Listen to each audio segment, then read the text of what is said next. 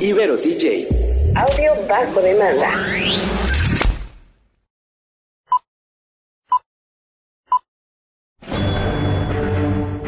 Una charla con amigos sobre los acontecimientos cinematográficos lo puedes encontrar aquí en La Esquina del Cine.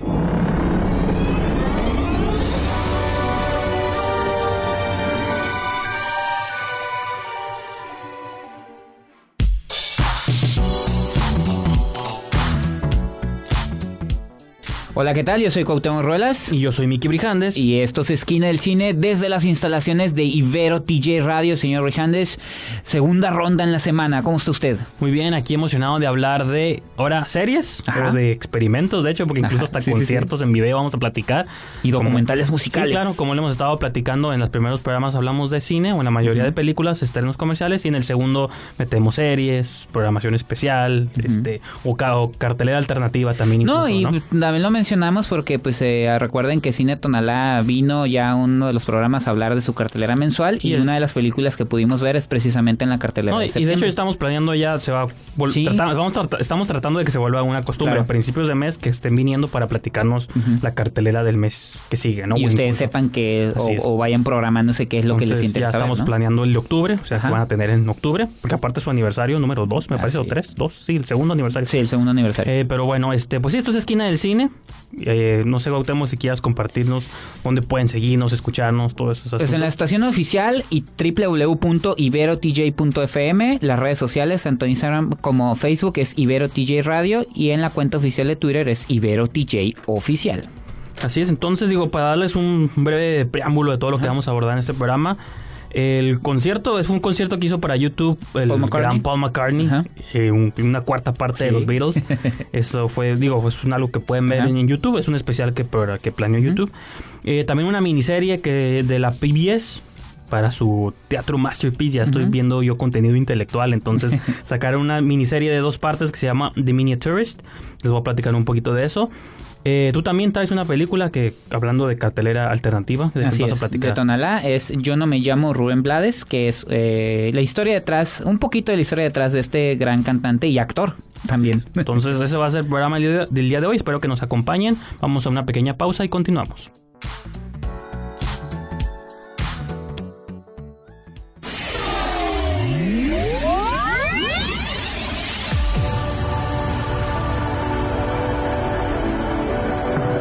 Las estrellas pasan por Que la fuerza te acompañe. ¡Magnífico! La Esquina del Cine.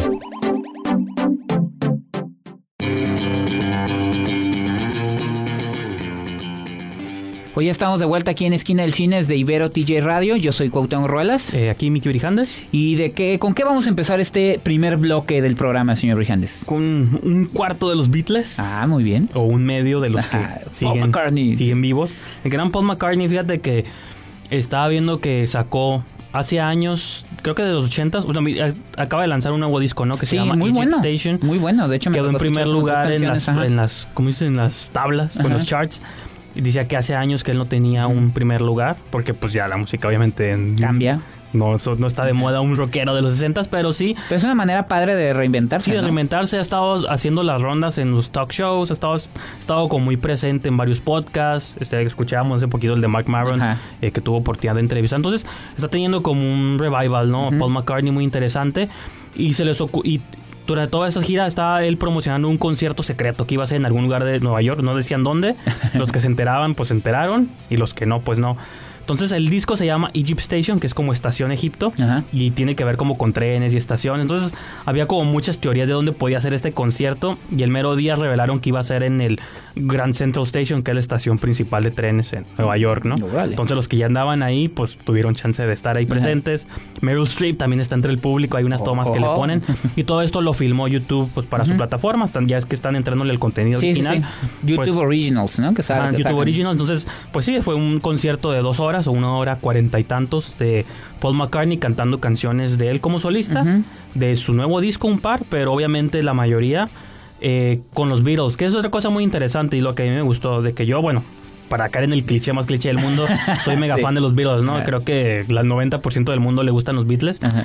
Eh, porque pues la historia habla por sí mismo, no habla Sí, por sí, ellos. Digo, me gusta música rara, me gustan otras cosas, pero... Cuando me pongo que- tranquis. Sí, no, los Beatles me gustan. De hecho, hoy en este programa vamos a escuchar algo de los Beatles. Entonces, eh, pues creo que por mucho tiempo Paul McCartney como que no había hecho las paces con que él era un miembro de ese grupo, pues, ¿no? De que Sí, sí, sí. tengo mis canciones también, eh. Acuérdense que soy solista, tengo mi que lo banda. mencionaba, ¿no? Que llegaba a dar conciertos ya en su con su otra banda y vas a cantar algo de los Beatles. No, voy a cantar de lo nuevo. Pero fíjate que en esta nueva etapa o en esta más reciente etapa, esta, en las entrevistas está diciendo que ya hizo las paces, Ajá. que ya sabe que la gente quiere escuchar Beatles, pues ya se los canto, pues, ¿no? O sea, y de no- hecho lo demuestra en la entrevista con. Mark Maron, ya hablando este, sí. de manera súper relajada de Claro. toda su experiencia, todas sus anécdotas y eso está padre. Y pues. entonces en este concierto, repito, canta canciones de él del pasado solista, de su nuevo disco. Pero también canta casi la más, de la más de la mitad del show es de los Beatles. Y Órale. no es una gran producción, es casi él tocando en un escenario, su banda, que toca muy suave. Y ya, ¿no? Y, un- y como un grupo que de 200 personas. O sea, Una leyenda tocando Sí, con su claro. banda, ¿no? Pero lo que está suave es que como te, te hace pensar de que, claro, pues eh, Paul Mc- bueno, queda Ringo Starr por ahí perdido, pero pues anda ahí viviendo de sus millones. Sí. Pero creo que Paul McCartney es el único pues vínculo que nos queda como con los Beatles Claro. y la única posibilidad, es lo más cercano que tenemos a seguirlos escuchando en vivo, sí, pues, ¿no? Entonces, sí, a lo mejor ya no tiene la voz que tenía en sus 20, 30 años, pero creo que está suave como que haya hecho las, haya hecho las paces y le dé nuevas versiones a música, pues que lo hizo famoso durante los 60. Bueno, entonces, digo, se me hizo muy emocional el concierto, a pesar de que es muy simple la estructura. Es que estás hablando de toda una época, no, claro. todo un fenómeno, todo, o sea, y que esté él de viva voz. eh, y de hecho, como tú me mencionaste, no nomás está la entrevista con Mark Maron, hay entrevistas en las en nuevas entrevistas que está, datos que no se Claro, sabían, sí, sí. incluso algunos medios polémicos, sin rayar en lo exagerado, pero así como que, uy, hacían eso, ¿no? Sí, sí. Este, pero que está padre porque son cosas que ellos mismos tal vez en su momento tampoco mencionaban mucho y para las nuevas generaciones siempre nos queda la duda de qué había realmente detrás de todo lo que hacían los Beatles, ¿no? De, Sí. de esta, esta parte creativa.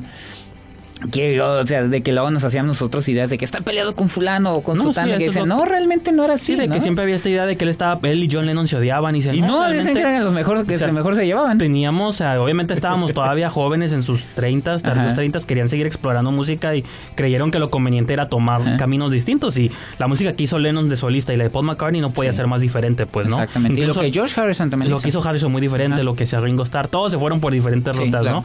Porque como artistas pues quieren seguir explorando claro. cosas, ¿no? Entonces, el concierto está en YouTube, de hecho está libre, este lo tienen libre como por un tiempo y a lo mejor después lo Sí, dejan en su plataforma, pero repito, si son fan de los Beatles, de Paul McCartney y quieren escuchar un poquito de lo que trae en su nuevo disco, pues los invito a que escuchen este este show que se llama nomás así Paul McCartney Live in New York, ¿no? O en vivo en Nueva York. Y pues sí, entonces, este, pues vamos a una pequeña pausa y continuamos con más de Esquina del Cine.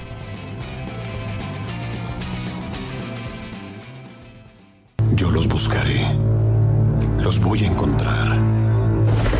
Si eres un cinéfilo, tenemos un lugar perfecto para ti en la esquina del cine. Pues ya estamos de regreso aquí en Esquina del Cine desde Ibero TJ Radio. Se nos había pasado, digo, yo soy Cuauhtémoc Ruelas Yo soy Mickey Brijandes. y nuestra productora Yajair Escobedo, que también el programa pasado la saludamos. Nuevamente ella es la que hace posible que podamos transmitir para ustedes. Y continuamos, señor Brijandes. ¿Qué más nos trae usted este, bajo la manga? Pues ahora sí, sí- sí es manga fina porque de seda, porque vengo a hablar de un programa. Manga de... Sí, no, porque hay ahora en todas las plataformas, todos los canales, todo el mundo está sacando series, ¿no? Esa es la nueva tendencia desde internet, Sí, de cadenas hecho, de, sí. televisión, todo. Una cadena que a lo mejor raras veces se pela, pero pues PBS, ¿no? Si se Sí, acuerdan de es- PBS es una pues de ir los como los niños conocen a los Muppets o Ajá. figuras así. Que es pero- como telecultural en Mr. Estados Ro- Unidos, sí, es ¿no? cultural. Ajá. Mr. Rogers es, es televisión. Es como Canal 11 para los gringos. claro, sí. Entonces, ellos desde los 70s tienen una serie que se llama Masterpiece, Masterpiece Theater, que es como pseudoserie, ¿no? Cada año producen una miniserie sobre algún tema histórico, adaptan una novela clásica, y pues todos siempre se burlan del clásico. O sea, antes la presentaba un. Este, el presentador estaba sentado en un sillón en una biblioteca con una pipa y una bata y clásica imagen cuando piensan en programación cultural entonces él te presentaba. A continuación vamos a ver una adaptación de Macbeth no Shakespeare. Y, y era un pues obviamente y hacían una producción de Macbeth en cine no o en video pues en aquel entonces. Entonces la producción que traen este año se llama The Miniaturist o la miniaturista que tiene que ver con es una adaptación de una novela que escrita por la, la autora Jessie Burton no tiene nada que ver con Tim Burton. Eh, es una novela del 2014, pero curiosamente como aborda eh, las cuestiones de los 1600 en, en, ¿cómo se llama? En Ámsterdam. Entonces está, pues, como que se prestaba para... Y aparte el concepto raya un poco como, como en, el, en lo fantástico, ¿no? Es el tipo de cosas que a mí también me gustan, como tipo Crimson Peak, no sé, Ok. que yo sé que a ti no te gustó tampoco, ya que estamos en estos programas hablando de las cosas que, que no te es que gustan. no me guste, nomás no me, no me impresionó tanto como... Sí. Como a nadie. mí, Ah, como, sí. como a mí nomás. No, Como a pero como impresionó. estas historias que pasan como en épocas de prohibición, de familias reales, de- y que las cosas turbias que se, que se esconden como en ese tipo de familias o en ese tipo de ambientes, creo que es como, bueno, ese tipo de tramas ahí me, me gustan bastante. Eh, lo que es interesante de esta serie es que la protagonista es la actriz Anja Taylor Joy, que Ah, la sí. ubicamos de La Bruja, de Split, que también es una actriz que se está posicionando mucho. Dicen que es la nueva reina del género. Argentina, que no Es sabía. combinación argentina, Ajá. inglesa, americana. Pero habla un todo. español Sí, claro. perfecto. Sí. Sí. Y que, de hecho, está chistoso porque hizo una película en España hace poquito que se llama Marrowbone, Ujú. pero habla en inglés ella, ¿no? Ah, Entonces, sí, de esas producciones españolas sí, que Porque lo hubieran puesto inglés. a hablar en español, ¿no? Pero, entonces, esta serie, es, repito, es una miniserie de dos episodios, pero yo nomás el primero, entonces, Sí. porque creo que, creo que todavía no sale el segundo, o creo que apenas salió, entonces no, no me di Van siendo como recaps, ¿no? Igual si hay oportunidad. Sí, entonces los dos episodios son como de una hora y media cada uno, Ah, ¿no? Entonces la premisa es muy sencilla, es una es en los 1600 a un duque en Ámsterdam casi casi compra una esposa, ¿no? Que es Anya Taylor-Joy de que o más bien la familia de la esposa de la ni de la chica, pues oye, pues vete con él, cásate, está buscando esposa y pues nos sacas de pobres, ¿no? Básicamente esa es como la premisa. Entonces, pues sí, ella se va y se casa con él, pero es esta casi ca- clásica tradición de que no sabe ni quién es, Ujú. nomás casi se la robó nomás Sí. y va descubriendo quién es el duque con el que se casa. Y resulta que el duque pues tiene como cosas turbias en su pasado. No turbias en el presente, no quiero spoilear, pero en los 1600 lo que él hacía era mal visto por la sociedad. ¿no? Entonces, pues sí, ella está nomás como sola, entonces no la su hermana, él viven con la hermana del duque también y no la odia, es una relación ahí también que raya como Crimson Peak en Sí, entre sí, amor raro, incestuoso, extraño. Entonces, en lo único que ella encuentra confort es en una, en una casa de muñecas que le regala el esposo como su premio de bodas, Ajá. regalo de bodas. Premio de la, Mira, la- premio, la- te casaste la con- serie se llama The Miniaturist o La Miniaturista porque va con una miniaturista que hace réplicas en chico de, eh, muebles, de muñequitos y todo. Pero está curioso porque nomás le pide una orden, pero la miniaturista le empieza a mandar un montón de figuras. Pero todas las figuras que le mandan es una réplica idéntica de la casa en la que ella vive. Órale. De las personas que ahí viven y dicen, ¿cómo se sabe quién está aquí si no, Ajá. pues ellos no saben nada de eso, ¿no? Entonces, creo que sí empieza a rayar, un poquito como en lo, este, en lo fantástico, en lo fantasmagórico, pero sin serlo, siento que va a ser más como una especie de thriller así, como familiar de los 1600, ¿no? Y que los dramas que se generan Sí, en, sí. en estas como disputas familiares, ¿no? De que tú haces esto y lo otro y la... y entonces, pues sí, digo, a ver qué pasa en la conclusión. La primera mitad termina así como en un twist, muy una revelación así también. Repito, son cosas que en el presente no son tan tan fuertes, pero en los 1600 se veían como el fin del mundo, ¿no? Eh, les mencionaba en el segmento pasado que íbamos a escuchar a los Beatles para, pues, para el corte musical. Entonces, qué mejor que dejarlos con una canción de los Beatles, pero do- donde no canta ninguno de ellos, ¿no? Es uno de los pocos instrumentales que hicieron, Oh, que se llama Flying, de su disco Magical Mystery Tour. Es una pieza de dos minutos, instrumental, de las, de las pocas que hicieron, porque siempre era la voz de alguno de ellos. Sí, sí, sí. Entonces los dejo con ese pequeño track, uno de mis favoritos, de hecho, de, de los Beatles. Y continuamos con más esquina del cine.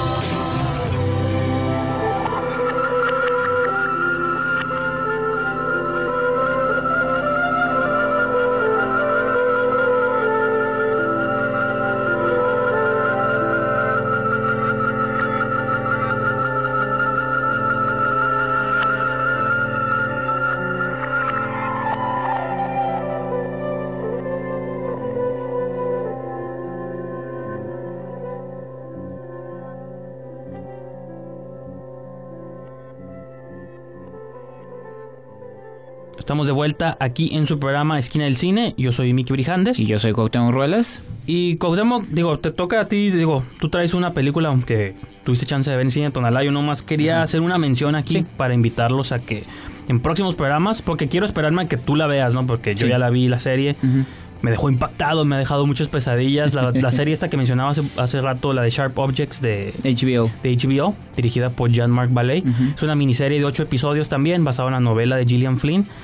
Eh, yo tenía, este, el plan era hablar de ella en este programa, pero me quiero esperar porque tú no has tenido Sí, oportunidad no de verla. Y es una serie que todo el mundo habló de ella, de su final así Sí, fue, choqueante. fue este trending topics Fue trending final. topic al final, entonces digo, le, te decía a ti como entre broma y no, capaz que es hablar de esa serie y nos toma un programa completo.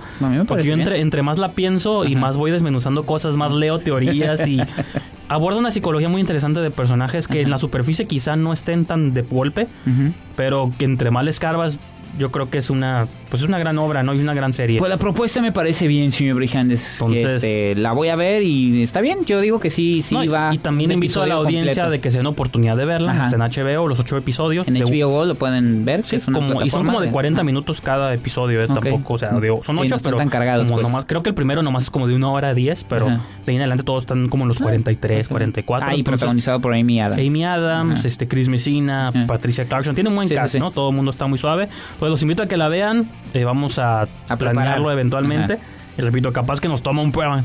A lo mejor no, ¿verdad? Pero No, nomás pero no estaría mal. Digo, si, si vale la pena, ¿por qué Así no? es, pero bueno, entonces Cuauhtémoc, platícanos. Así es, me fui, digo, ya habían eh, venido este María José Crespo y Adriana Trujillo de Cine Tonalá, nos habían platicado de la cartelera de septiembre, nos habían hablado de varias eh, películas que ya hemos comentado aquí, o sea, Tiempo Compartido, Los Adioses, y dentro de la programación traían un documental de eh, Yo no me llamo eh, Rubén Blades. Ah, no.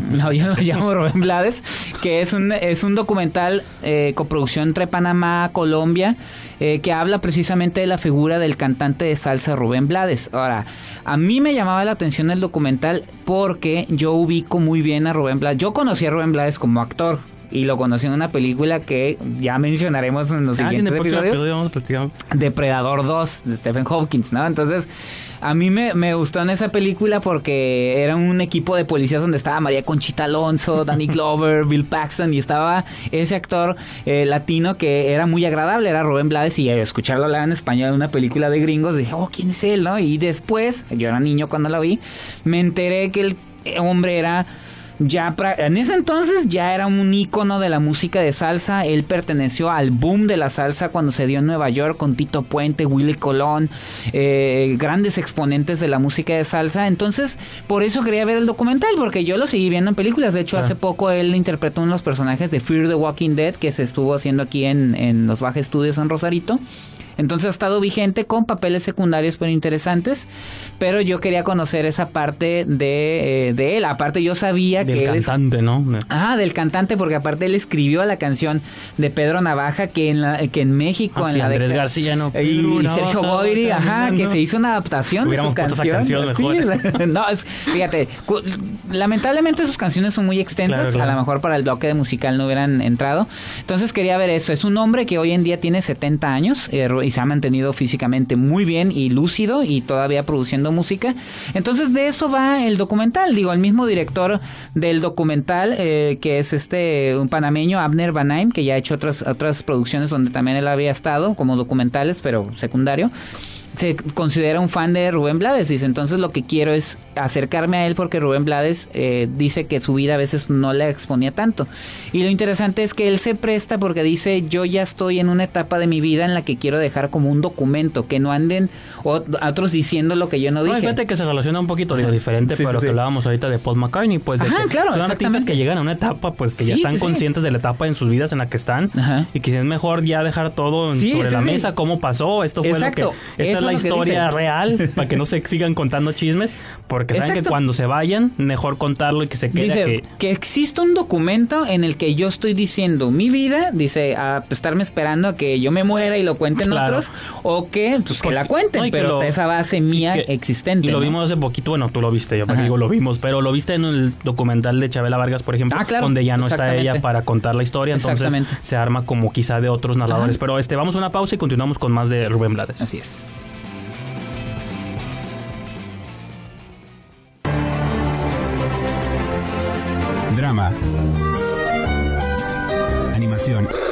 Música.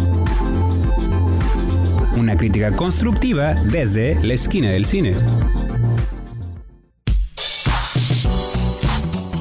Estamos de vuelta aquí en su programa Esquina de la Música. Ah, no, perdón, de Esquina del Si Cine. pareciera, ¿no? Este Especial de episodio música. especial de música, Paul McCartney, Rubén Blades. No, y para que vean que le entramos a todo. Música, Ajá. series, cine. Sí, sí, sí. Luego política, no, eso no. Bueno, pues Rubén Blades. Ah, ok, bueno, entonces platícanos Sí, que que bueno. A ver, platican. Pues es que Rubén Blades, estábamos hablando de yo no me llamo Rubén Blades y que precisamente Rubén Blades me voy enterando de todo esto. Digo, yo lo tenía en el concepto de actor, ya mencioné que lo vi en Depredador 2. De hecho, hay una escena este, donde él está, lo están entrevistando en el documental, pues porque lo está siguiendo el director y dice. En esa época fue hace un par de años que lo hicieron. Dice, oye, acaba de fallecer Bill Paxton. Dice, me entristece. Yo conocí a Bill en Depredador 2. Ah, ¿no? porque lo, menciona. filmó durante el, pues sí, el Sí, fallecimiento. lo, del lo lo filmó durante, hace, él tenía 68 años, Sí. actualmente tiene 70 años, pero dice, y, y se me hizo, pensé que no lo iba a mencionar, porque luego que eh, no es como muy, no está como muy, como que no se siente, no, no que no se siente orgulloso, sino no menciona mucho los trabajos que hace en cine. Ni menos y dije, no, y menos ¿no? va a mencionar Depredador 2, ¿no? Porque a mí me encanta, y, y sí lo menciona, dice, no, yo lo conocí a Bill, trabajamos juntos en Depredador 2, ¿no? Lo menciona. Pero aparte es un hombre, conocemos no nada más la faceta, no tanto la de actor, eh, la de la musical, pero también por qué Rubén Blades se convirtió en lo que se convirtió. Yo no sabía que él había sido candidato a la presidencia en Panamá en la década de los noventas. Él fue secretario de turismo durante tres, cuatro años en Panamá. Fue un hombre que las letras de sus canciones, incluido Pedro Navaja, que a lo mejor yo de niño pues de- o escuchaba a Pedro Navaja y nomás veía a Sergio enfrent- digo a Andrés García Andrés, como. Pedro Navaja enfrentándose a Sergio Sí, exactamente. Entonces, pero todas sus canciones, y fue donde él menciona, donde yo empecé a, a- a despegar fue en estas letras con un contenido social, ¿no? Dice, de repente yo cuando me sentía molesto, Molesto en el buen sentido, no de, oh, no odio la vida, no, sino estaba de desacuerdo con al- algo que estaba sucediendo. Pues hay muchos artistas que siempre sienten Ajá. Hay unos que no, por ejemplo, los Beatles siempre evitaron Ajá, eso, pero hay artistas que sí sienten la necesidad De hacer decirlo, ¿no? statements a través de su música. Pues. Entonces él empezó a hacer eso y perteneció, repito, al boom del- de la música de salsa en Nueva York que se empezó a hacer muy popular y ahí nos damos cuenta... eh, ¿Dónde, dónde entra Gloria Estefan ahí? no, no, no, Gloria Estefan ya de los 80, estoy hablando como de finales Ah, de los hasta los 70. 70s, ¿verdad? ya mencioné Willy Colón, Estatito Puente y también este se van y preguntan artistas no tanto de porque te hablan de la música de salsa y a lo mejor los exponentes dicen, "No, sí, en mi época pues saben, conocen el movimiento desde dentro, ¿no? Pero también está Sting, está Ah, Paul. Simon, entonces de los más recientes está Residente, el de Calle 13, entonces te hablan cómo influyó eh, Rubén Blades de algún modo a, a- a evu- a de- transformar la música, ¿no? Entonces eso es lo padre de Rubén Blades, que te metes en la vida de él y ya te, te- te- incluso cosas tan sencillas como te platica cómo fue que su papá, nomás de estar haciendo como sonidos en la mesa, dando ritmo, le empezó a enseñar como a, a- a- partir de ahí él empezar a crear música. De hecho está bien chistoso porque él dice, no, mi papá empezó así y así. Y él empezó, ¿no? Y siguió y dijo, ¿y qué sigue? Ah, no, yo no sé. Pues ahí tú ya síguele, ¿no? Y así dice, y yo me quedé como que, wow. ¿no? No, y curioso ahorita que mencionaba lo de Paul Simon y eso, Ajá. porque a veces también se daban como esos cross, estas influencias musicales Sí, que sí, pronto veías claro. artistas ya americanos incorporando elementos como bongos y Ajá, cosas que son más como de la salsa. Y es parte de eso. Sí. Entonces, eso, eso es lo, lo, lo interesante, te digo, me gusta porque aunque el director acepta que él es fan, incluso Rubén Blades en una entrevista dice, yo le dije al director, también quiero que la parte en la, la parte contra, ¿no? Los que no, de los que no son, los que no son mis fans o algo así. Oye, el título, perdón, bueno, interrumpí, el título a qué se debe o esta cuestión de yo no Pues de que llega un momento en que Rubén Blades dice que también quiso sacar un disco donde ya no iba a salir su nombre, ya Ah, sabes, ok. estos conceptos artísticos. Su lado- donde- al lado ambiguo. Ajá, su lado ambiguo y todo eso, y que llega un momento en que a lo mejor su nombre va Ah, a pertenecer ya no a él, ¿no? Entonces, eh, de eso va el, el documental. Entonces, me gustó porque sí, para mí, en lo personal, se me hizo un acercamiento al artista, un artista que es más importante de lo que a lo mejor muchos conocemos, y también. De- desde mi punto de vista, yo no soy muy musical. Para los que me conocen dirían se nota. Y entonces mi acercamiento hacia la música o el acercamiento que yo siempre he tenido con la música son a partir de los documentales Claro. de ciertos artistas. Me pasó esta vez con Rubén Blades, me pasó con Chabela, me ha pasado con Michael Jackson, me ha pasado con el documental que hizo Ron Howard de los Beatles hace un par de años. Justin Bieber, algún documental hace poquito. Bueno, también ¿no? va de un acercamiento a Justin Bieber, ¿no? Katy Perry Katy. Perry, ¿no? No, Entonces, el, el ella sí está suave, ese parte Sí. Una parte de mí, no sé Ya cómo se llama. sí, sí, sí. Ese sí me hizo llorar por ver. Entonces, entonces, por eso, por eso lo mencioné y digo, tienen la oportunidad de verlo en la cartelera de septiembre de Cine Tonalá, ¿no? Entonces son mis comentarios de Yo no me llamo Rubén Blades. Muy bien, entonces nosotros tampoco nos llamamos Esquina del Cine, pero continuamos después de esta pausa. Así es.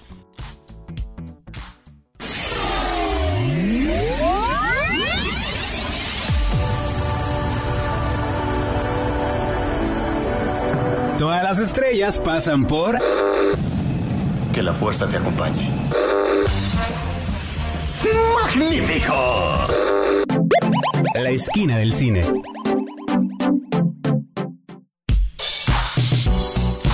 Pues ya estamos de regreso en Esquina del Cine desde Ibero TJ Radio. Yo soy Cuauhtémoc Ruelas. Yo soy Miki Brijandes y este, pues sí, con esto, yo creo que con esto concluimos nuestro episodio bastante musical el Así día de hoy. es. Espero que les haya gustado y como siempre esperamos opiniones, comentarios, sugerencias, propuestas de temas, Sí, cosas que sí. podamos abordar. Nosotros ya, ya estamos proponiendo uno. Claro, entonces espero que les guste. Entonces, pues, ¿dónde nos pueden mandar todos estos mensajes? Principalmente nos pueden escuchar en nuestra estación que es www.iberotj.fm.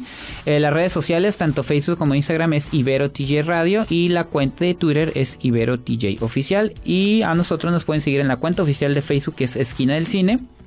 Y en la, bueno, los invitamos a que ingresen a la revista digital www.esquinadelcine.com donde pueden escuchar la versión podcast de, de la transmisión que hacemos en vivo y también una serie de colaboradores que tenemos. Sí, pueden ahí, ¿no? escuchar los programas en vivo cuando está- durante las transmisiones en vivo, martes y jueves. Pueden escucharlos ya pregrabados unos días después de que se transmiten. También pueden leer críticas como esto de nuestros colaboradores. Por ahí, muchas veces de las películas que abordamos aquí en el programa, luego pueden leer unas opiniones más extensas de otros, este, pues otras opiniones, otras voces, otras plumas, ¿no? Aunque ya sean teclas ahorita, porque ya nadie escribe a mano. Entonces, pues sí, es, todo eso está en esquinadelcine.com.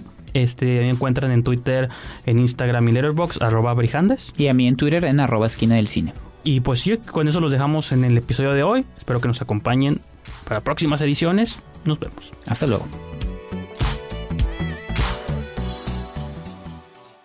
Corte y queda. Nos escuchamos en la próxima emisión aquí en la esquina del cine, solo por Ibero TJ. Y apréndete esto, Chenchito. Mientras cómanos, ámenos y bébanos, aunque no trabajenos.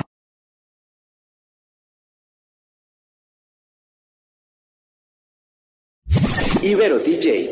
Audio bajo demanda.